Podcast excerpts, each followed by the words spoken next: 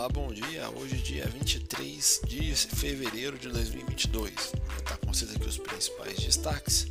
Começando com a nossa bolsa, o Ibovespa ontem fechou com uma alta de 1,04%. Chegamos aí ao patamar dos 112.891 mil pontos, na contramão aí do mercado internacional, interrompendo a sequência de quase três pregões consecutivos de queda. Né? Entrada do fluxo de capital estrangeiro na bolsa continua sustentando os ativos locais e levando também a uma valorização da nossa moeda local.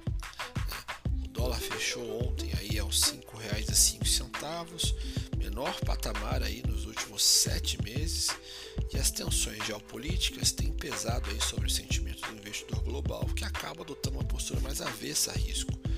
No entanto, o Brasil aí tem se beneficiado marginalmente dos ruídos geopolíticos na Rússia, uma vez que acaba sendo uma alternativa para os investidores que buscam uma exposição a commodities, taxa de juros e mercados emergentes também. Né? Roberto Campos Neto, aí, que é o nosso presidente do Banco Central aqui no Brasil, ressaltou ontem no evento que apenas o Brasil e a Rússia têm atualmente uma taxa de juros acima do nível considerado neutro. E na renda fixa, enquanto as tensões geopolíticas pesaram por um lado, o fluxo e a apreciação cambial compensaram mantendo aí as taxas estáveis no dia.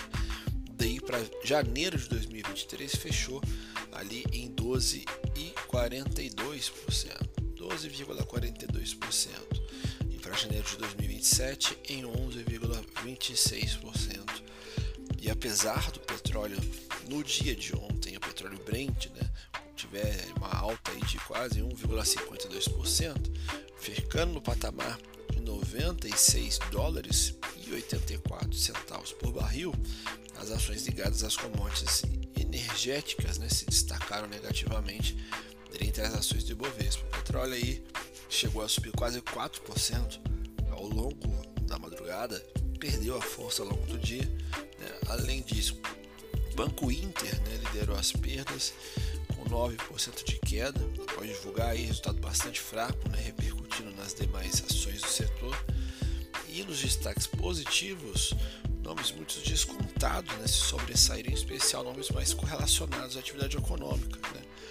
Ontem, aí, após o fechamento, ficamos de olho também na divulgação do BRF, Raia Drogasil, Nubank, Localiza, enfim, entre outros aí. Esses são os principais destaques. Vou encerrar por aqui e volto somente aí amanhã.